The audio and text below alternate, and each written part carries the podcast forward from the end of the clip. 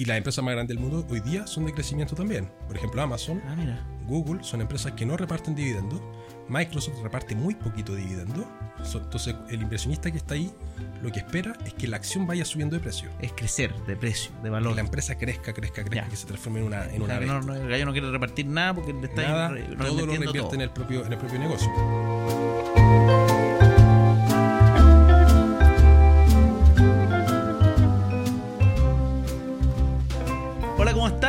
Bienvenidos a un nuevo capítulo de Comperas y Finanzas, donde estamos trayendo a distintos invitados, expertos en diferentes materias, para que puedan de a poquito aprender de ahorro, inversión, cómo salir de deudas y todo lo necesario para ir armando tu propio camino financiero. Y hoy día estamos con Álvaro López, que yo pensaba que se llamaba Álvaro Bratia, pero alguien famoso, ¿ah? famoso. Aquí tenemos un famoso de YouTube. Vamos a aprender mucho de él del mundo accionario. ¿Cómo está Álvaro? Muy bien, muy contento. Muchas gracias, Francisco, por, por esta invitación. De nada, yo muy feliz de que vengas para acá. Estamos hoy día capítulo doble, estoy emocionado. ¿no? O sea, me invitado- venían de dos invitados, pero a ellos se les ocurrió que hagamos dos capítulos esto va a ser un Claro. temazo ¿ah? y me ayuda a generar más contenido. pero vamos con lo primero, el principio. ¿Quién es Álvaro López? ¿Cómo te introdujiste en este mundo de la inversión? De hecho, acabo de saber que hace dos semanas renunció a su pega porque gana plata de los dividendos. Así que se vienen muy buenas preguntas. ¿Quién es Álvaro?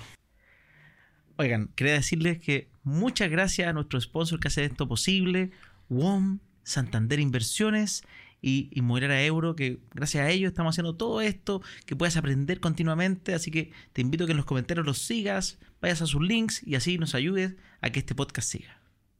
Bueno, Álvaro López es, bueno, yo, eh, valga la redundancia. Hablar en tercera persona se puede. Exactamente, es raro, es raro. No, a ver, tengo 38 años, de profesión soy ingeniero agrónomo. Cuando estaba estudiando agronomía, en cuarto año me di cuenta que no me gustaba tanto la carrera. Eh, me gustaba mucho más la parte financiera económica, pero ya estaba en cuarto. Entonces tenía que sacar la carrera. eh, ya era muy tarde para cambiarse, así que decidí terminar esa ingeniería y hacer los clásicos posgrados del MBA y ese tipo de cosas que te llevan a una parte financiera. En paralelo, eh, cuando tenía 20 años, decidí que no quería tener esta vida tradicional de 9 a 5 de la tarde trabajando por diversas razones. A los 20 años te, A los 20 años. te vino A cevichito. los 20 años el papá de un amigo falleció, que tenía una buena pega, mucho estrés laboral y falleció y yo era relativamente cercano a él. Eh, y ahí dije, no, no quiero tener esa vida estresante tanto tiempo hasta los 65. Eh, y ese fue como el primer switch sin entender ese concepto de libertad financiera. Eso no existía para mí en ese momento. ¿no? Simplemente no quiero eso. Ese fue como... no quiero eso. Ya quería tener algo, algo, que fuese, algo que fuese distinto. Y empecé a pensar en cómo podía generar rentas pasivas y empecé por lo creo que lo que empiezan muchas personas que son los depósitos a plazo. Vivir de los intereses. En algún momento vivir de los intereses De los depósitos de, a plazo. de los depósitos a plazo. Claro, que claramente no se puede por un efecto inflacionario, pero Sí, yo creo que no conozco a alguien que viva de depósito a yo tampoco. Yo, yo tampoco. Pero ese fue el O sea, primer... que quizá alguien multimillonario que le sí. pasan, que, que su hijo le heredan miles de millones de dólares, podría vivir de depósito a plazo, pero Claro, alguien normal. Claro, lo, lo- lo normal es que no. Y yo empecé pensando en eso. Iba a vender a las ferias las pulgas, cachureos que podía encontrar, ¿Acá en Santiago? acá en Santiago y el dinero que ganaba a depósito a plazo. Y a los 22 años, conversando con compañeros de la, de la universidad, empezamos a hablar de acciones. Y ahí es donde empecé a invertir en, en a los acciones. 22 años. A los 22 años compré la primera, la primera acción. Y ahora tengo 38. Naturalmente, empecé a comprar acciones sin tener una estrategia. Eso te a acciones por, por lo que decían los corredores de bolsa, por una serie de cosas, sin tener una estrategia detrás. Entre ¿Cómo, cómo lo hacías para invertir en ese momento? Porque me imagino que ahí todavía no existían corredoras digitales, tenían que Había que ir a depositar al banco. Apostar al banco. Sí, en ese tiempo era, yo usaba la corredora de Corbanca, entonces iba al banco, hacía la cola en el banco, depositaba el dinero en la caja y después iba donde el ejecutivo y le decía qué acciones quería comprar. Y muchas veces yo iba pensando en una acción y la persona que estaba en la fila, antes que yo me decía, no, compra mejor esta otra. Y en la fila tomábamos las decisiones de... Ah, de pero muy profesional en ese momento. ¿ah? Muy profesional, absolutamente. Entonces, así fue como, como, se- como empecé en, en en ese rubro. Y en ese tiempo compré acciones de un banco, del Banco de Chile. Ya que han visto el canal de YouTube saben que es una de las empresas que más me gusta en Chile. Y es la única que compré sin vender después. Y las mantengo hasta el día de hoy. O sea, compraste hace mucho tiempo en cochines. ¿En qué La, primera. No, como 30 pesos. ¿Y día cuánto está eso? Como 90, pero si sumamos todos los dividendos, más los dividendos en cría, que son dividendos en acciones que están entregando, es una multiplicación de ese capital inicial como por 5 o 6 veces. Ya, De- dividendos de en cría. Ya tengo una pregunta, no tengo idea de lo que dijo ahí, pero vamos a preguntar qué significa eso de los dividendos en cría. Dividendo en Vamos, vamos a llegar a eso. Ya. Ya, entonces, partiste, dijiste, voy a empezar a... Me gustó este mundo accionario, no entiendo nada, pero, pero invierto. Exactamente, así. Co- Cosa que ahorraba, invertía. Exactamente. Y de a poco formándose, porque obviamente ¿Dónde sacáis plata en la universidad? Trabajando en distintas cosas, jugando póker online. eh, Póker online. Póker online. eh. Yo era el más malo de todos mis amigos, pero y jugaba en límites bajos, pero algo de dinero se podía sacar. Y de a poquitito, eh, con harta constancia. Si al final esto de ir acumulando capital a lo largo del tiempo es más constancia que ser muy bueno en inversiones. Ya. Eh, hay un factor Eso se repite, ojo, se repite constantemente el tema de la constancia. Ya, Es que eh, es fundamental, porque muchas veces nosotros pensamos que, claro, para tener éxito invirtiendo hay que ser muy buen inversionista. Y el proceso de inversión, eh, a mi juicio, el 50% es psicología.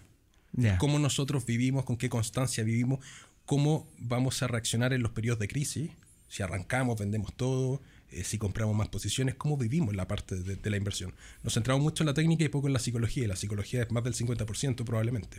¿Y, y cuándo o cómo comenzó este, este canal de YouTube famoso, el Bratia, que ya tiene, para quien no lo sigue, recomiendo ir a seguirlo, ya tiene casi 100.000 seguidores. Casi 100.000. Y que es de inversiones, como de análisis de empresa, De, de acciones y, y bienes raíces principalmente. acciones y bienes raíces. Partió el canal, bueno, y ahí explico por qué se llama Bratia. Año 2019. Después del estallido social, formé una empresa. Eh, yo en ese momento estaba trabajando en una universidad y estaba dirigiendo. ¿Trabajando de qué, profesor? Profesor de economía ah, y tú eres finanzas. profesor universitario. De economía y finanzas. Sí. Estudiando agronomía. Claro, es que después empecé a. No, en- en MBA. la- claro, pero empecé a trabajar en la escuela de agronomía. Y hacía clases de economía agraria y finanzas para ingeniero agrónomo, veterinario, ingenieros forestales, algunas clases ¿Siempre te comerciales. gustó el mundo académico? ¿Eres profesor hace tiempo? Mira, yo nunca quise trabajar en universidad. Ya. Mi papá trabajó 40 años en una universidad y yo decía, no voy a ser como mi papá. Cuento corto, exactamente lo mismo, 10 años trabajando en una universidad. Eh, me gusta mucho el tema enseñar. Eh, desde chico, yo creo que por mi papá. Ya. Tú lo veías a él enseñar constantemente. Claro, y él me enseñaba a mí mucho, entonces el, el tema del aprendizaje fue desde chico y, y tuve 10 años trabajando en Oye, una qué buena, ¿eh? ya. No, bueno, no es primera vez porque Tomás Casanegra también es profesor, pero he tenido po- pocos académicos académicos acá sentados y es un, es un honor. ¿Viste el tío? Ya fichado para para Fine Up. Ya, Después te voy a contar de qué se trata mi emprendimiento también. Ya, po.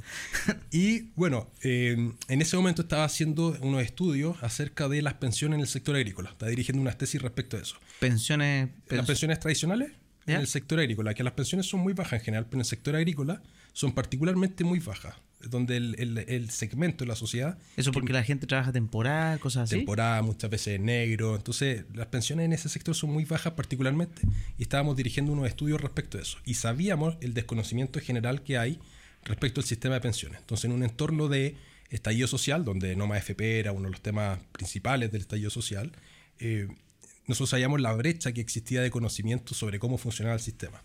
Entonces ahí formé esta empresa, se llamaba Bratia, que era una consultora, pero también le di el giro sociedad de inversiones. Ya. Eh, porque dije, bueno, tenía algunos departamentos en ese momento, algunas acciones de empresa, y dije, si aquí queda el desastre, quiero tener algún vehículo para proteger el patrimonio en vez de tenerlo a, a título, A título personal. a título personal. Antes tenéis todo como, como tú. Claro, sigue estando todo a mi nombre. Porque en ese momento dije, ya, primero, ¿qué nombre le voy a poner?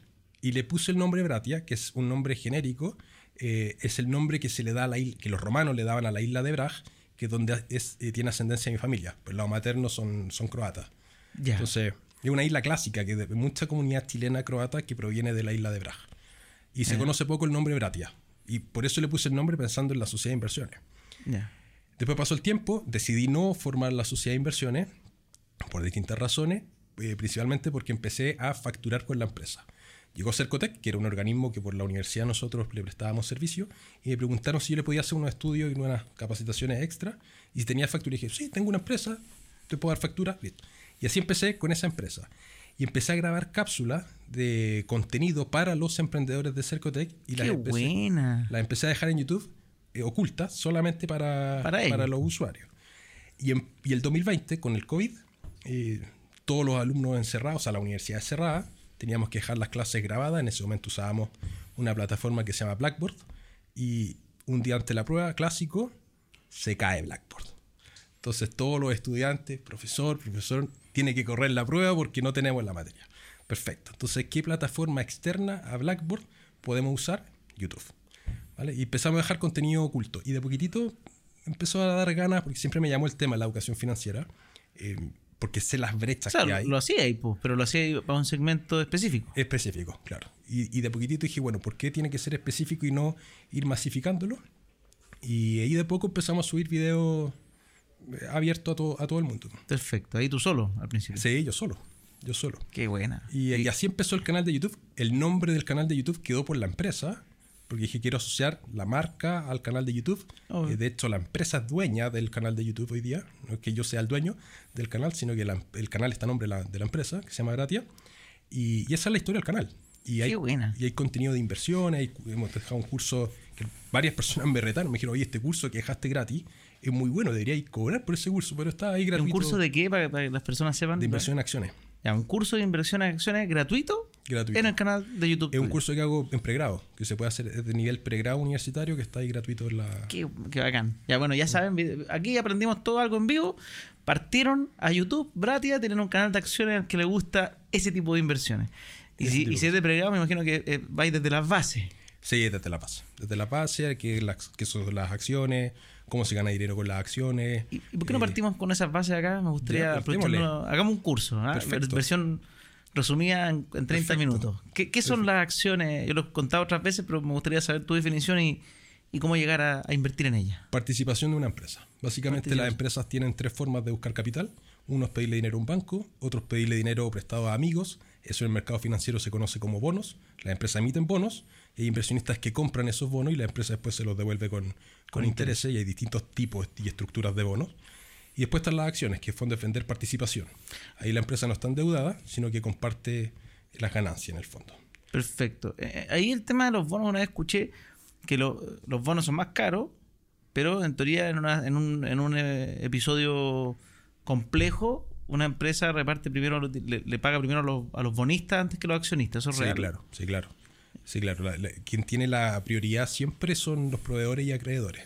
Eh, los accionistas están al final. Si una empresa quiebra, se liquidan todos los activos, se pagan a, los que bonistas primero y lo que queda, que ojalá sean, que ojalá sea algo, eh, en el caso de quiebra, eso queda para, la- para el accionista. Ya, eso es bien importante. Un datito cuando uno va a invertir en. Bueno, las empresas nadie espera que quiebren, pero, pero son datos que hay que tener en consideración. Pero hay formas de analizar si una empresa va a quebrar o no. O sea, cuando miramos estados financieros, por ejemplo, que hay muy importante, yo creo que uno de los errores es invertir en empresas sin mirar estados financieros. Invertir porque el amigo mi primo me dijo que esa Por el gallo de la cola que me diga. Claro. No, no, no, hay que, hay que hacer el, el trabajo de mirar una empresa, lo que estamos comprando, mirar los estados financieros.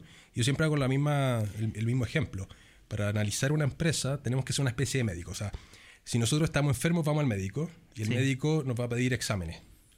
Esos exámenes el médico los va a revisar los resultados y con eso establece un diagnóstico y con eso un tratamiento. sí. En el caso de las, de las acciones, lo mismo.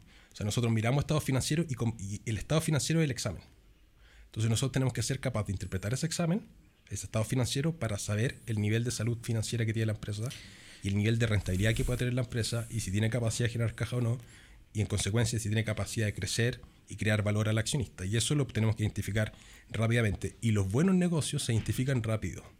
Ya, eso te quería preguntar, porque está perfecto. No, yo sé que no vamos a alcanzar a analizar una empresa acá. Igual sería entretenido hacer un capítulo como eso, pero eh, sabemos lo que son las acciones, que eso es como el desde, obviamente.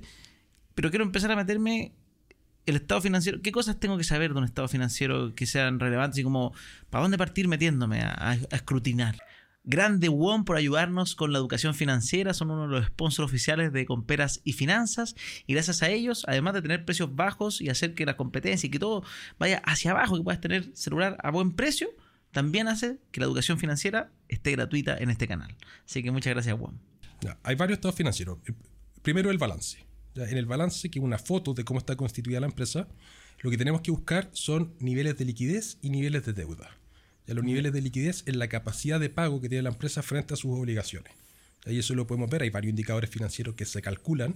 Las empresas no te dan esto. No te, no te dice ahí nivel de liquidez. Algunas te los dan, pero, pero otras no. En la página de la bolsa están algunos, al puesto algunos niveles de, de liquidez, pero todos se pueden calcular Y, eso, y esa es la pega, hay que saber. Aprender a calcular. Claro, entonces, por ejemplo, niveles de liquidez, que es cantidad de dinero en general que tiene la empresa para financiar costo opera- operacional y pago de deuda, principalmente de corto plazo. Y también los niveles de deuda. ¿ya? ¿Cuántos de, cuántos de los activos de la empresa, por ejemplo, Están financiados con deuda con tercero? ¿Y cuál es la estructura de esa deuda? Ya, es como Si que te de dijera, hoy la TAM tiene aviones, pero en verdad esos aviones, pura deuda, por decir algo. Claro, claro. Entonces ahí, eso lo miramos en el balance. Ya. Después tenemos el estado de resultados, que es donde miramos las utilidades, las utilidades devengadas. ¿ya? El concepto de ¿Qué, vengado. sin- eso te dice, ¿qué significa? Deven- cuando se produce un movimiento financiero, se devenga este, este movimiento sin la necesidad de que exista movimiento de caja. Por ejemplo, el ejemplo más sencillo para explicarlo. Supongamos que vamos a exportar algo y nos van a pagar a 180 días. Al momento de exportar y vender, nosotros tenemos una factura y tenemos el movimiento contable. Y podemos devengar una utilidad hoy día. Pero ya, o tenemos sea, caja, pero no sabemos si no, puede ser que no nos paguen. puede ser que no nos paguen. Vendemos en supermercado, nos van a pagar a X días, puede que todavía no nos paguen. Entonces, contablemente podemos tener utilidades, pero en caja todavía no las tenemos. Entonces, el estado de resultado te muestra básicamente la rentabilidad del negocio, pero de manera devengada. Y después tenemos el flujo caja que te muestra los movimientos reales de caja de una empresa. Ya, que también es importante revisarlo, como por ahí Es siempre hablan, los emprendimientos mueren por caja. No sé si en una empresa grande eso se repite. También, también. O sea, los negocios mueren por caja. Entonces podemos tener negocios que sean muy rentables de manera devengada, pero muy poco rentables en términos de caja. En parte eso fue lo que pasó con la Polar. La Polar era un negocio que por esta, estas cuentas falsas que hacían de cuando un, un cliente no iba a pagar, eh, eso debería ser incobrable. Ellos renegociaban esa deuda unilateralmente, aumentaban las cuentas por cobrar que tenía la empresa, en consecuencia aumentaba la utilidad de la empresa. Pero la caja de la empresa se iba destrozando Ah, permanentemente. porque aparte si la renegociaban, me imagino que le ponían más intereses, como que decían, no, Más si ese cliente que nos debía lucas ahora nos debe 10 lucas. Exactamente. Y Entonces, nunca nos va a pagar, pero, pero en, la, en, la- en- en el estado en el estado de resultados, contable, en el estado de resultados, devengadamente habían más utilidades. habían 10 lucas que no me, me iban a pagar, alguien que nunca iba a pagar. Exactamente. Entonces, esa empresa, si uno miraba el estado de resultados, chuta, todos los años ganando más. Pero Sí, por caja, iban, iban aumentando los intereses. oye, exactamente. Y por caja todos los años eh, perdiendo caja. y eso se podía ver, si uno, si uno estudiaba un poquito. Exactamente. Yo perdí todo con la Polar. Yo en ese momento no lo sabía. Ah, ¿tú ¿estuviste ahí metido? Yo sí, perdí todo con la Y, y antes de estudiar la caja, estudiaba y me- miráis que, oye, qué harta utilidad, compadre. Yo me quedaba solamente con el estado de resultados. Y además en ese momento todos los corredores de bolsa recomendaban comprar la Polar. Entonces, fue- tuve el estado de resultados y además los corredores te recomendaban, tú decías, Listo. ¿dónde perderse? Exactamente. Y ahí aprendí va- varias cosas. Primero que, Que los corredores no hacer- siempre tienen razón. O sea, pues no lo quiero plantear así, pero qui- quiero plantearlo que uno tiene que pasar la acción por su propio filtro. O sea, en ese momento yo me enojé un montón por perder todo Obvio, en la Polar, que eran 5 millones de pesos, que en ese momento era harto para, para mí eso. Y No, decía eh, en ese momento, ahora ya no, ya no es tanto. Ah, bien, bien, eso habla del crecimiento. bueno, bueno. No, pero es que 5 millones de pesos para un estudiante universitario era mucho. Era, Es era- muchísimo. era- es muchísimo. Es muchísimo. es muchísimo. Entonces, y perder todo eso en una inversión. No, y, te- sí, eh, era, como me imagino fatal. encima, parte de esa plata era de mi mamá. Entonces, Ah, tú le dijiste, mamá, yo te mamá, invierto. co- Yo Exactamente. soy, ya soy genio acá. Exactamente, esto, es muy fácil. Esto es muy fácil. Entonces, perdí parte del plata de mi mamá. Mi mamá me quiere mucho, así que todavía me está retando. Eh, to- todavía me la cobra. Así que, bueno, le, regalo nada a la mamá. pagaste después. Claro, claro. Pero, pero eso se podía ver. Eso se podía ver. Yo en ese momento no lo supe. Y perder, perder todo ese capital fue para mí un motivador a seguir estudiando. Porque dije, bueno, a ¿Qué ver, pasó? Si, hay gente que le va muy bien en esto, y yo aquí perdí todo, en vez de salir y, y nunca más me meto, es esto se tiene que estudiar y no es tan fácil como hacer, la que, hacer caso a la, a la recomendación del corredor. Hay que estudiar y pasar la inversión por el propio filtro. Y eso fue uno de los, de los gatillantes que, por los cuales Aquí yo empecé a un tema estudiar que no quiero dejarlo pasar, a los que están escuchando, esto es súper relevante, porque es muy común que, que en, en un inversionista tradicional, o sea, en verdad no es un inversionista, una persona tradicional Mm. que se atreve a invertir su platita en algo, porque hoy día cada vez es más fácil, además, está lleno de plataformas que te permiten invertir desde mil pesos, desde un peso incluso, entonces se meten ahí sin entender mucho y a ver qué pasa. Eh, primer error, o más que error, primer eh, situación donde, porque ni siquiera hablemos de quiebra, que el mercado está como el año pasado, que fue complejo, baja un poquito y las personas tiran la toalla y dicen, no, esto no es para mí, la inversión es No se mala, todo, esto, todo estaba mal, me estafaron y en vez de estudiar, en vez de, de hacer ese clic que hiciste tú de, oye, ¿sabes qué? Voy a aprender porque bajó, es vuelvo al depósito plazo, Claro. básicamente. O vuelvo al fondo mutuo. Y si, ni siquiera, ¿eh? porque, pero sí, Sí. pero vuelvo al fondo mutuo y que me administre otro. Entonces, me gustaría que, que podamos, si podéis profundizar, ¿qué decidiste estudiar ahí y, y qué sentiste que fue ese, ese switch que te logró empezar a conocer mejor las empresas? O sea, obviamente fue el, el, el- el ranazo, pero ¿qué pasó ahí en, en ese momento? No, primero me sentía muy mal por haber perdido eso, pero dije, ya, de esto hay que, hay que salir, hay que estudiar, hay que aprender esto, y la pregunta es cómo estudio. Y me di cuenta que no había mucho estudio formal, por lo menos en Chile, pero sí hay libros que son muy buenos. ¿Cuáles? Y, a ver, eh, lo- te lo voy a decir en orden de fácil a difícil, Ya, por el eso. cual creo que una persona debería partir. Creo que el principal libro que una persona debería partir es Buffettology. Es Buffettology, Buffettology. Es de Warren libro- Buffett. es un libro que escribió Mary Buffett con David Clark, me parece, que era un economista, y Mary Buffett era la nuera de Warren Buffett, y entendían el proceso de inversión porque básicamente habían estado en muchas cenas familiares conversando de esto. Ya te habla todo el día de inversiones, algo Claro. ¿no? Y, es- y es un libro que tiene dos partes. La primera parte, análisis cualitativo, que es cómo identificamos buenas empresas desde sus características de negocio más que los números. Y la segunda es la parte cuantitativa, que es una parte simple de cómo analizar empresas desde el punto de ¿Está en vista español ese libro? Está en español, sí. Es, creo que es un muy buen libro para partir, para partir haciendo análisis fundamental. Buffettology. Para quien no sabe. Buffett se escribe eh, B larga U F F o no F F Sí, FF. E T T. No, una, una L libro es con una M parece, una T, perdón, eh, O-L-O-G-Y. Ya. ¿ya? Eh, ese libro creo que es muy bueno para partir. Otro libro que es muy bueno es El pequeño libro que bate el mercado de Joel Greenblatt. El pequeño libro que bate el mercado. Sí, que es un libro que escribió un profesor de finanzas para dejárselo a los hijos y se lo pre- presentó a otros colegas. En el fondo, este profesor también era gestor de fondo en Estados Unidos. Y los colegas le dijeron, oye, este libro es, una, una es joya". maravilloso. Y un método muy sencillo de que te plantean una fórmula que, teori- que se ha testeado en un montón de partes, que teóricamente le gana al mercado, donde llaman a ciertas empresas Sigfridos. Ya, los Sigfridos son un grupo particular de empresas que tienen ciertas características que teóricamente baten al mercado y lo explican muy bien en ese libro. Que es contrastar dos métricas, es contrastar una métrica de rentabilidad del negocio contra una métrica de precio de la acción en bolsa de esa empresa. Entonces, contrastando esas dos métricas, te dicen invierte en el 10% superior de las empresas de estas dos métricas y, Y eso, probablemente va a estar siempre. y, y eso te va a generar una buena rentabilidad en el largo plazo. Ya. Es un libro fácil de leer, eh, cortito, debe ser 200 páginas y creo que to- todas las personas deberían leerlo. Bacán. Otro libro que también es muy recomendado es Un paso por delante de Wall Street de Me Peter encanta Lynch. ese. Libro también creo que es, básico, que debería estar en, en- en todas las librerías de inversión, Sí. en todas las bibliotecas de inversionistas. Y después hay libros que son un poco más complejos, como Invirtiendo a largo plazo de Francisco García Paramés, que es un español, que le decían el Warren Buffett español. eh, Invirtiendo, ¿Invirtiendo cómo? Invirtiendo a largo plazo. Invirtiendo a largo plazo. Francisco García Paramés, el autor. Muy buen libro de inversión.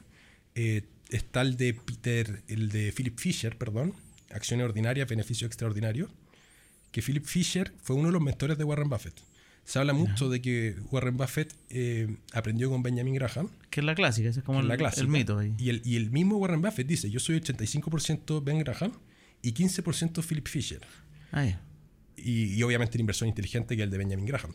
Lo que hacía Benjamin Graham en ese tiempo era elegir empresas haciendo value investing. O sea, lo que es el value investing es determinar cuánto es el valor de una empresa. Hay distintos métodos de valorización de empresa.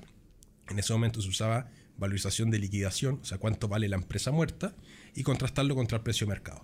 Entonces, lo que hacían en ese momento, la base inicial era comprar empresas que estuviesen por debajo del valor contable neto para hacer eso en fórmula, los que conozcan un poquito más de finanzas, el activo circulante de la empresa menos la deuda total de la empresa, eh, eso dividido en el número de acciones te daba el valor de liquidación neto contable. Que eso es como que si la empresa eh, vende, hoy día cierra las puertas y vende todo, te da un número. Pero sin contar el activo fijo, considerando solamente el activo circulante. Y en ese momento existían empresas que tenían, que, que el mercado era bastante imperfecto y existían ese tipo de empresas y era común. Y Benjamin Graham lo que hacía era, voy a comprar las empresas que estén en estas condiciones, y él lo llamaba eh, encontrar cigarro en el suelo y tomar la última bocanada del cigarro. Eh, y hacían eso, y Warren Buffett se dio cuenta que varias de esas empresas después seguían subiendo de precio en bolsa. Y la pregunta era por qué. Y ahí empezaron a incorporar Warren Buffett análisis cualitativo, que era lo que planteaba Philip Fisher, que era comprar empresas por debajo de su valor, eh, que el precio de mercado esté, esté por debajo del valor, pero además de eso, que el valor de la empresa fuese creciente en el tiempo. Y eso se mide a través de características cualitativas.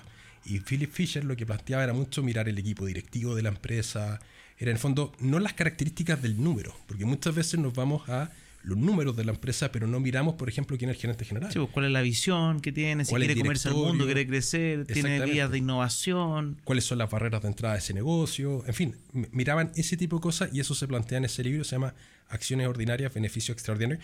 Beneficio Extraordinario es un libro denso, no es el, no es el más Por eso entretenido no es para el primero. Ese- no es para el primero, eh, pero es un libro que aporta mucho a, a la visión cualitativa del inversionista.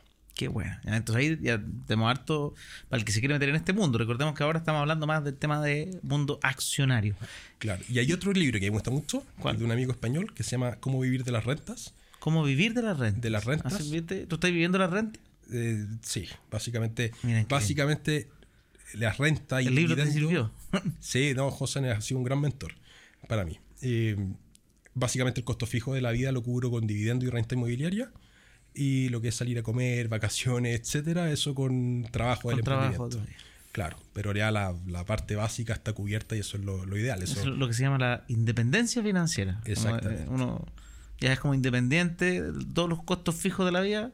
Sí, eso está cubierto por, por, Por ingreso renta. pasivo. Y eso creo que es el mejor escenario. Creo que un mejor escenario que esa libertad financiera, que es que todo esté cubierto, porque pienso, Que se bien difícil. y más allá de eso, pienso que siempre hay que estar haciendo algo, por el hecho de que, no sé, apocalipsis extraterrestre. Si tenemos esta libertad financiera, nos vamos a volver unos, unos inútiles. Si estamos todo el día mirando Netflix, Sí, en la playa, etcétera, nos volvemos, creo yo, Bueno, unos inútiles. Wally, la película. Exactamente. Entonces tenemos que tener la capacidad de poder hacer algo, en el fondo. Y además que hay otro punto. Tus amigos están trabajando. Mis amigos están trabajando, la mayoría. Entonces, ¿de qué me sirve tener hoy día libertad financiera si estoy solo?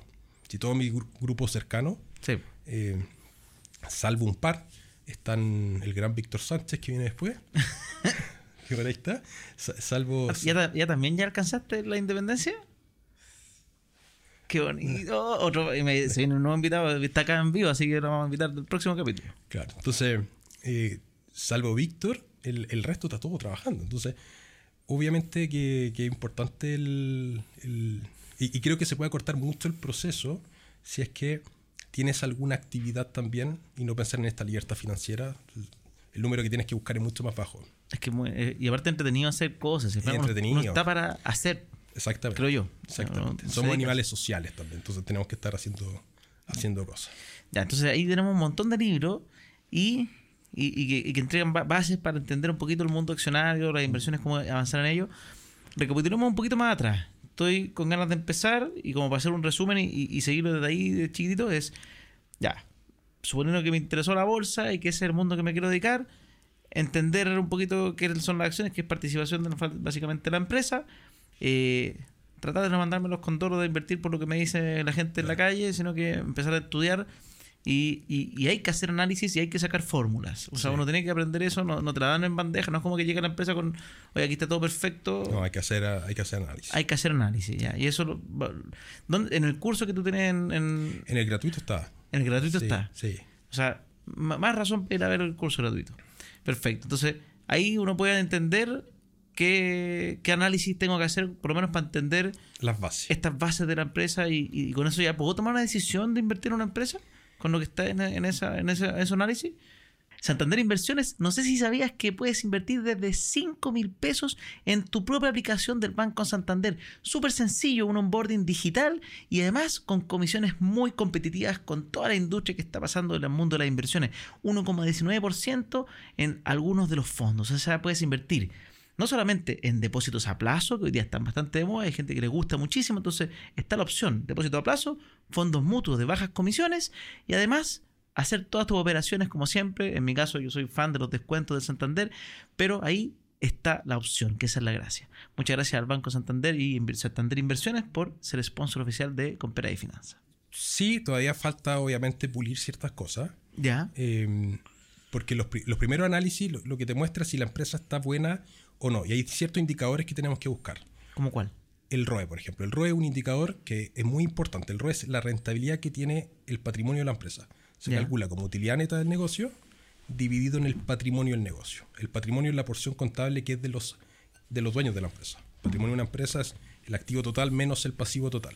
Ya. Activo es todo lo que tiene la empresa más todo lo que le deben y el pasivo es toda la deuda de la empresa. Entonces, si nosotros tomamos todo lo que tiene la empresa menos todas las deudas de la más todas las deudas de Lo que le deben. del- que- lo que le deben a la empresa y le restamos lo que debe la empresa, tenemos la porción contable que es de los dueños. Ya. Y si ese valor lo contrastamos contra la utilidad, tenemos el ROE, la rentabilidad del negocio. Ya. Entonces- Entonces, sobre el patrimonio final. Ese número es bien importante. Tenemos que ojalá invertir en empresas que sean bien rentables. Mientras mayor sea la rentabilidad, mejor. Ahora, esta rentabilidad de vengado. tiene hartos puntos por- de, de discusión de por qué, pero probablemente si, lo- los dueños están felices porque es rentable su negocio, van a seguir metiéndole pino y más, los- Exactamente. más que la empresa es sana, además. Y ahí, como filtro, me gusta 15%. O sea, como ROE, 15%, de ahí para arriba. Las empresas que tengan menos de 15% de ROE son empresas que yo por lo menos intento no mirar o tengo que tener alguna justificación y a veces, obviamente, nos escapamos de la regla. Ahí donde Nos empiezan a mirar que- los socios, quizás, porque si viene algún nuevo CEO que es bacán. Y tenemos que mirar otras cosas, por ejemplo, no sé, pues, eh, tengo- yo lo he dicho esto abiertamente en, en YouTube, eh, me gusta mucho en el Chile, En él. en él, pero más que nada por la división de, de hidrógeno verde, Ya. que el crecimiento creo que va por allá, ha sido por, eh, política de Estado, básicamente. Los ministros de energía han dicho, no, no, el hidrógeno verde va a ser una industria muy que- grande, etcétera Y en él es una de las empresas que es pionera en esa línea. Entonces, Ya, tú dices, no llega al 15, pero acá veo que va a haber un una cosa Claro, estoy, mayor. estoy pensando en 15 años más cuando el hidrógeno verde efectivamente sea, y en la, y en la apuesta, porque puede que nunca se dé lo del hidrógeno verde. acá, es como, acá es como invertir mezclado con investigación y desarrollo. Como cuando tú tenías un, un gallo que tenías que financiar porque te dice que va a descubrir la forma de, no sé, pues sacar mejor el mineral. Y Exactamente. puede ser que no lo haga, pero si lo hace, ¡pum! Exactamente. Pero como filtro inicial, yo establecería ROE 15%. Ya. ¿ya? Eso tenemos que, tenemos que buscarlo. A mí me gusta mucho que las empresas generen dividendos. No me gustan las empresas que no pagan dividendos. Ya, que no pague. ¿Qué, qué es un dividendo? El dividendo es el nombre que se le da, el nombre técnico, que se le da al reparto de utilidades que tiene la empresa hacia los accionistas. Y tenemos empresas que pagan dividendos y empresas que no pagan dividendos. ¿Y En no Chile, por ley, todas las empresas tienen que pagar. En Chile. Ya. Creo que es muy bueno la, la ley de sociedad anónima chilena porque hace que todas las empresas paguen y así los, los minoritarios también y los mayoritarios pueden también ir eh, reinvirtiendo para hacer crecer el negocio. Perfecto. Pero una empresa podría no pagar, podría reinvertir toda su utilidad si quisiera. En Estados Unidos, sí. En Chile no. En Chile al menos tienes que pagar el 30%. Ah, mira. O sea, todas las empresas que están en bolsa en Chile pagan dividendos. Perfecto. Eso no quiere decir que todas las empresas tengan alta rentabilidad por dividendos. No, porque Ahí- puede ser que una empresa esté- le esté yendo mal, no, no tiene para pagar No, dividendos. o, o puede ser que una empresa le esté yendo bien, pero el precio de la acción sea muy caro en relación a los dividendos que está entregando. También puede pasar. Y esas Ya. son empresas de crecimiento. Porque cuando miramos eh, acciones, bueno, tenemos básicamente dos macroanálisis. Análisis técnico, que es la especulación, en mirar precios, mirar gráficos y tomar decisiones por ahí. ¿Hay hecho trade? ¿Te gusta? Sí, sí, pero no me gusta, muy esclavizante. Muy esclavizante. Muy esclavizante. El tiempo que hice trading, que era una especie de trading macroeconómico, eh, que era mirar las variables macroeconómicas y tomar decisiones en base a eso, me despertaba a las 5 de la mañana mirando cómo se había abierto la bolsa en Tokio. Entonces eso era muy esclavizante y dije, en verdad no, no, no, no vale tanto la conozco gente pena. que me ha dicho que casi que es bueno hacer trading un- unos cuantos años, sacar unas pasadas grandes, después chao. Y eso pasarlo al mundo. Sí, pues eh, eh, eh, yo creo que hay una línea ahí en, en temas Tiene que de, ser bueno, eso sí. del camino hacia la, hacia la independencia financiera. Creo que hay fases. Hay una fase que es de acumulación del capital y otra fase que es una fase intermedia, que es la de rotación del capital. Y por último tenemos una fase de consolidación del capital, que eso lo podemos explicar más largo también si alcanza el tiempo. Pero, pero cuando miramos acciones, eh, cuando miramos acciones tenemos análisis técnico y análisis fundamental. Y dentro de un análisis fundamental tenemos también distintas estrategias.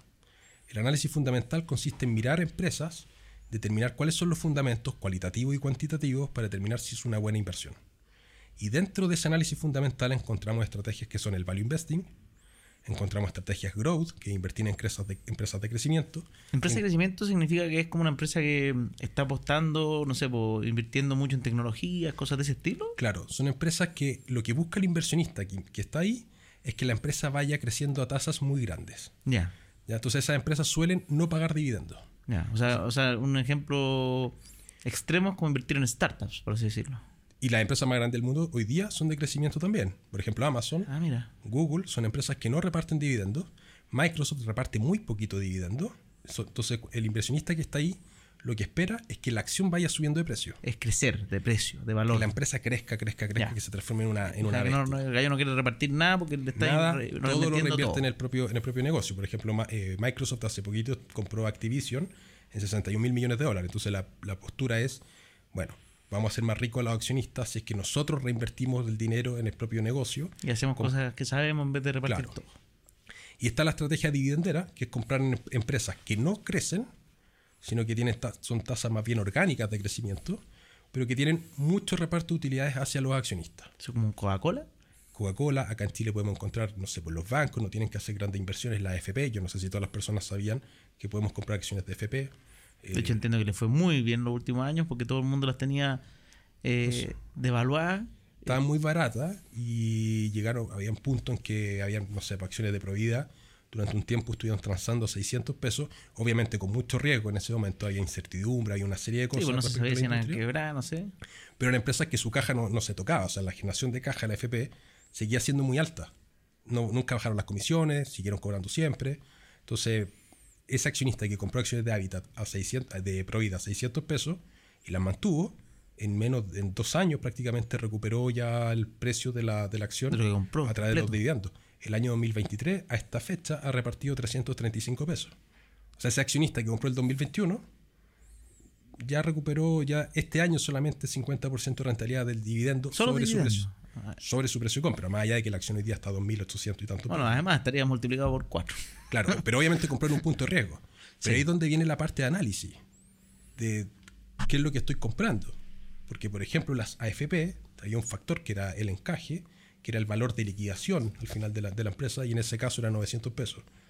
Entonces, el, el que compraba 600, si lograba interpretar lo que era el encaje. Eso, quiere, eso quiere decir que significa que si la empresa moría, me iba a pagar 900 igual. Claro, entonces era, Eso un- como en- en era, era- básicamente era win-win para el, para el accionista. Ya, o sea, yo compro con el riesgo de que si muere, igual Ga- gano. Igual gano. Sí. O sea, saber, saber indicadores. Ahí estamos. Esa, esa parte es bien importante. Y ¿Hay eso alguna se- hora? Sí. No, hoy, día- hoy día el mercado chileno de hecho está en máximo histórico. Y, y ese justo estoy entrando. y ese punto también es importante saberlo. Los mercados financieros están en el futuro y la economía no está en el futuro. La economía está en el presente. Porque uno dice, ¿cómo es posible que el IPSA esté en máximo histórico si vemos los datos macroeconómicos que están malos? Tuvimos el IMASEC de mayo, menos 2%. Sí. O sea, uno, ¿cómo, cómo si la economía no está funcionando bien, ¿Por tenemos la bolsa que está en máximo histórico. Y ahí viene es- ese concepto que es que tenemos que saber que los mercados financieros están en el futuro, que anticipan escenarios futuros y que, por ejemplo, la- una de las explicaciones de por qué la bolsa está tan alta es porque la tasa de interés va a bajar. Y el precio de las acciones es inversamente proporcional a la tasa de interés. Mientras sube la tasa de interés, el precio de las acciones cae. Y eso es, es- es bastante lógico. O sea, ¿cuál es, Es el más caro objetivo? endeudarse para la empresa igual que para nosotros. Y, y- y más aún, ¿cuál es el objetivo de subir la tasa? El objetivo de subir la tasa del Banco Central es controlar la inflación frenando el consumo. Menos consumo. Tener menos para vender. todo, las empresas venden se re- menos. todo se reprime. Entonces, cuando sube la tasa del Banco Central, las empresas naturalmente van a vender menos, los costos financieros de las empresas suben, las utilidades se apretan. Entonces, eso hace que, hace que los precios bajen. Después, si miramos la óptica del inversionista, dice, bueno, eh, las empresas van a tener menos margen y por otro lado la renta fija me va a subir. Entonces, voy naturalmente a buscar el inversionista a corto plazo, que son los institucionales principalmente, a la renta fija. van y asignan más capital a la renta fija. Entonces ya esas son dos cosas. Hay una tercera, que es la fórmula financiera, que aquí no hay una pizarra como el podcast para explicarlo, pero hay una tercera forma de, de saber de por qué las acciones bajan cuando sube la tasa. Y viceversa, cuando la tasa de interés va a bajar, el precio de las acciones sube. Por lo mismo, las Y empresas ya está vender anticipado más. el tema. Y eso ya está anticipado. Entonces hoy día tenemos, que estamos grabando, tenemos un IPSA en 6.400, 6.300 puntos, cerca de los máximos históricos, con datos macroeconómicos complejos, porque están incorporando bajas de tasa de interés y están incorporando repuntes para los próximos años. Los mercados financieros están adelantados. Entonces, ese punto también es importante entenderlo, porque, por ejemplo, muchas, muchas personas me decían, oye, ¿por qué voy a invertir en acciones si la tasa de interés de los depósitos a plazo está más alta? ¿O cuánto es la rentabilidad por dividendo? Me preguntaban, no sé, 7, 8, 9% dependiendo del precio de compra de la Sí, acción. pues, yo no, yo no pensaba, ya, pues, pero, ten- Pero tengo si no- 7% y acá tengo 10. Tengo un 10, sin riesgo. Me Pero conviene gente el, está pensando a corto plazo. ¿no? el de- me conviene el depósito a plazo. Pero bueno, cuando la tasa de interés empiece a bajar, el retorno del depósito a plazo va a bajar y la acción ya va a estar cara. Entonces, ¿dónde vas a encontrar retorno ahí? Y probablemente tu dividendo incluso podrían mejorar. Entonces, Y tus dividendos van a mejorar. o, sea, te- o sea, un tipo que entiende de inversiones podría haber pensado, oye, en vez de, en vez de aprovechar ese 10% por un año, que me da el depósito a plazo, ya ponle dos como mucho, Compro eh, acciones compro acciones al, al 7 7, 8 por dividendo, Por dividendo. acciones dividenderas, pero después me va a subir mucho. y probablemente se me van a estar dando un 10 Un 12, un Un 15. do- imagínate, un 15 dividendo a largo plazo, forever, o sea, además empecé a aplicar interés compuesto porque los un dividendos se van manteniendo. Un interés compuesto más grande. Sí, y el otro bajó a un 2, 3 promedio, que es lo clásico de los depósitos a plazo. Exactamente. Y ahí te quedaste. Tuviste dos años buenos, pero te quedaste Exactamente. como todo el mundo en la renta fija que nunca, nunca vence a largo plazo. Exactamente. Por eso la, la inversión en bolsa es atractiva, pero hay que tener, entender los ciclos económicos. Creo que para invertir bien en bolsa necesitamos, obviamente, entender de finanzas, saber valorizar empresas, pero también entender la parte macroeconómica, principalmente los ciclos inflacionarios y de tasa de interés. Eso, eso es fundamental. Y que los equilibrios generales del país también, pues. porque por mucho que sepamos de inflación y tasa de interés, si nos vamos a un país que está desequilibrado macroeconómicamente como es Argentina, eh, obviamente ahí se hace mucho más compleja la inversión, la inversión en acciones. Perfecto. Oye, hemos aprendido súper harto. Yo creo que vamos a tener que hacer después un, un futuro próximo capítulo. Tú, estás Feliz. tú todavía estás en Santiago. Sí, feliz. Y te queda tiempo en Santiago, Sí, creo. sí. Ya, bien, ya, para, tenerte aquí cerca. Con eso vamos a ir dándole un cierre. Recuerden siempre suscribirse, campanita, comentar, díganos si les gustó el invitado, si quieren otra clase, ese tema que dijiste me gustó, pero creo que nuestro otro invitado ya venga a participar. Mencionaste un tema que era el tema de la independencia financiera y no, lo- el cómo los ciclos de cómo uno va llegando a eso, porque Sí. eso me interesó. No sé si se podéis decirlo quizás en, en dos minutos, como un cierre Sí, perfecto. más tus palabras finales. Ya, a ver, una, una primera fase, una fase de acumulación del capital. Eso era. La acumulación del capital es cuando, por ejemplo, estamos buscando capital. Creo que la inversión inmobiliaria ahí es tremenda. El apalancamiento. El apalancamiento es brutal, porque básicamente, y las acciones no funcionan tan bien ahí, pese a que las acciones como activos son más rentables que los inmuebles en general en medias largas de tiempo. Eh, hay un componente que es el ROA y otro es el ROI. El ROA es el retorno del activo y el ROI es el retorno de la inversión. Que en acciones, el retorno del activo es igual al retorno de la inversión, porque estamos invirtiendo sin deuda. Pero en los inmuebles, el ROA del inmueble es menor que el ROA de las acciones, pero el ROI del accionista, el retorno de la inversión del accionista, dado que está con apalancamiento, Puede ser muy grande. puede ser muy grande. ¿ya? Y, ese, y ese tema es tremendo. Creo que la inversión inmobiliaria, eh, obviamente dependiendo del escenario macroeconómico, porque una tasa de interés muy alta puede destrozar una inversión inmobiliaria, y eso tu Pancho lo conoce muy bien. Sí. Eh, creo que entrar a buenas tasas de interés eh, es un acelerador tremendo del patrimonio. Es un. Yo siempre he dicho, la inversión inmobiliaria te multiplica. Pero la haciéndolo pregunta, bien. es, la pregunta es qué pasa después, cuando ya tenemos, por ejemplo, varios activos inmobiliarios que tienen una rentabilidad por flujo, por ejemplo, muy bajita. Sí, po. Y ahí viene la segunda fase, que sería una fase de transición, que puede ser de empezamos a vender, por ejemplo, inmuebles y te empezamos a la invertirlo. pasada en el fondo. De Y esa pasada se invierte en activos que te generen un flujo mayor. Y por ejemplo, acciones a 7, 8, 9% sobre el valor de ese flujo. Entonces tenemos esa etapa de, transi- de transición. Y por último, la etapa de consolidación, que es cuando Incluso hay fondos inmobiliarios que dan dólar más 8. De hecho, a mí, a mí me gustan mucho los fondos de renta inmobiliaria. Yo prefiero hoy día, entre un departamento pagado y tener ese capital en fondos de renta inmobiliaria, Prefiero tener los fondos de renta inmobiliaria.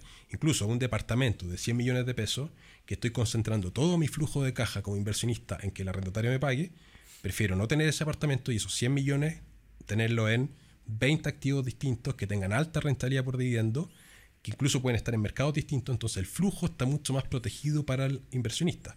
Si bajan los flujos de una empresa, bueno, subirán los de otra por los ciclos económicos y tenemos nuestro flujo mucho más protegido. Entonces, a mí me gusta esa, esa transición de partir con inmuebles, que también pueden ser acciones de crecimiento, pero buscar activos que crezcan mucho, pero después hacer la transición hacia activos que generen harto flujo la, de la semana pasada estuve una charla de, de Oak Tree, de Howard Ya. Marks, Perfecto. que es como el rey de los activos alternativos del mundo y renta inmobiliaria en Estados Unidos.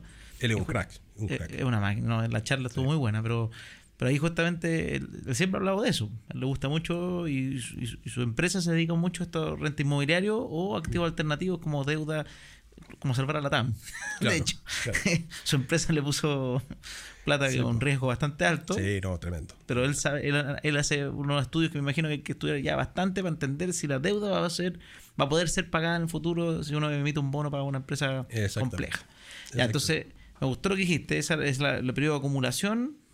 Acumulación, transición o, o rotación, que es cuando estamos tomando la decisión si cambiamos este portafolio Sí, o no. quiero seguir metiéndole fuerte, pero con todos estos dolores de cabeza que implica que Claro, porque, porque la inversión inmobiliaria es muy buena en el Excel, pero tiene también ciertos contras. O sea, te puede llamar un arrendatario por X problema. A mí me pasó en la luna de miel. Cuando me casé, estaba en una playa en México y ahí en el mojito número, no sé, en el 7, por no decir un número más grande, y me suena el WhatsApp de un arrendatario que había un problema con la con una cañería y que tenía que arreglarlo yo. Entonces, buscando gaffiter.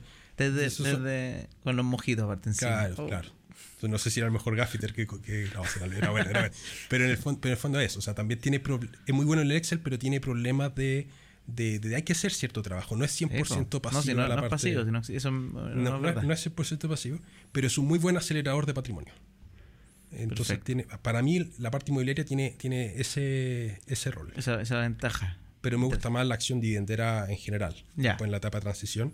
Y para cerrar, creo que siempre hay que invertir en acciones dividenderas si queremos seguir este, esta especie de camino, porque si nunca invertimos en acciones dividenderas y llegamos a tener un capital, por ejemplo, inmobiliario o en criptomoneda o en terreno o en lo que sea, y lo queremos vender y hacer la rotación, no tengo idea cómo funciona la parte dividendera, Sí, que es lo que te por eso va, bueno generar, te va a generar mayor retorno. Entonces, necesitamos ahí eh, ir creando conocimientos, cicatrices estomacales de cómo funciona la parte, la parte dividendera, porque al final los inversionistas eh, somos buenos inversionistas o malos inversionistas dependiendo de la experiencia que podamos tener. Y esa experiencia hay que crearla desde el principio, independiente de la fase en la que estemos, tenemos que ir creando esa, esa experiencia con distintos tipos de inversión y a mí la, la inversión por flujo, que me parece la más razonable para invertir en y para vivir de la renta al final del día, eh, tenemos que empezar desde poquitito al principio para crear esta, O sea, tú empezaste a invertir a los 22, ¿era? a los 22 en acciones y, Y al- entendiendo la parte dividendera como a los 25, Como a los 26. 25, vos súper joven ya, pero, pero hoy día a los 38 tú puedes decir que ya con todo ese tiempo, que eso me importa, porque hay personas que creen- Mm. están tratando como de esa receta de cómo me independizo en un año. No, Eso no, no. yo no lo No, conozco, no, conozco no. a nadie. ¿ya? Pero acá eh. desde los 25 y ahora los 38, o sea, son 13 años que ya con cabeza para poder estar tranquilo Pero hoy con, día. pero con harto, harto trabajo también. O sea, era el- el- no, pues si el dinero viene del flujo del trabajo. Claro, pero, pero durante tiempo teniendo dos trabajos, teniendo más de la pega tradicional, porque, y eso no sé si es lo más recomendable para todo el mundo, eh, pero, pero obviamente te- tenía mucho trabajo para tener... ¿Se nos cortó una cámara? Eh, sigan, tenemos que.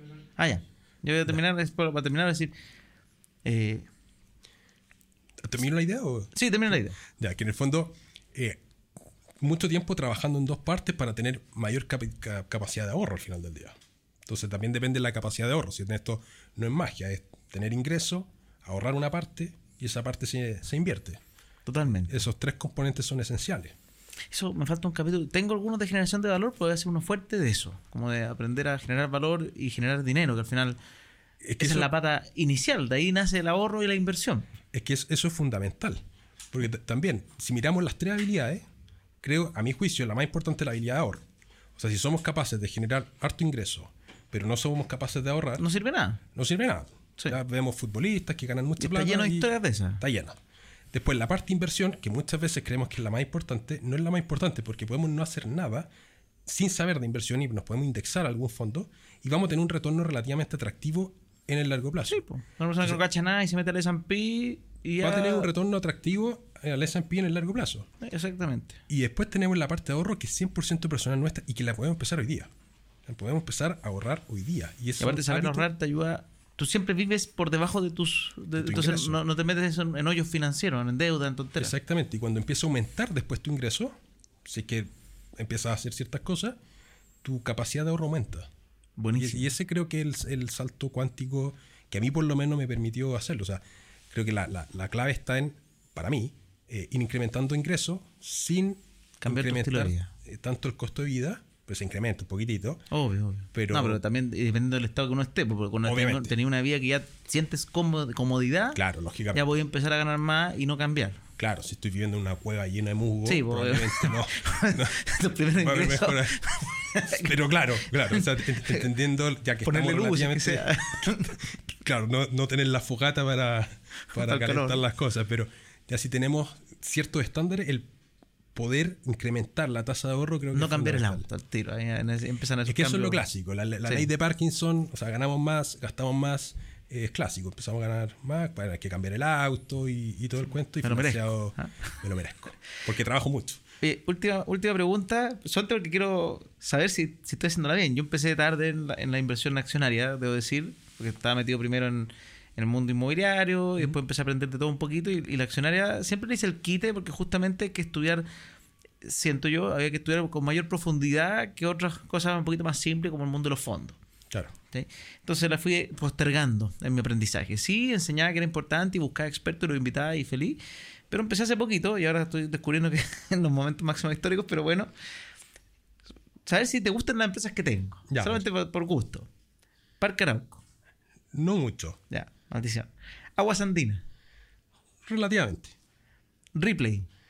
Eh, La compré hace más tiempo, eso sí. La compré más Sí, barata, Ripley- a- a- Ripley- como a la mitad de lo que está ahora. Ripley es como el clásico negocio que está barato, que estaba muy barato, pero no, no es un negocio que a mí me gustaría tenerlo tanto tiempo.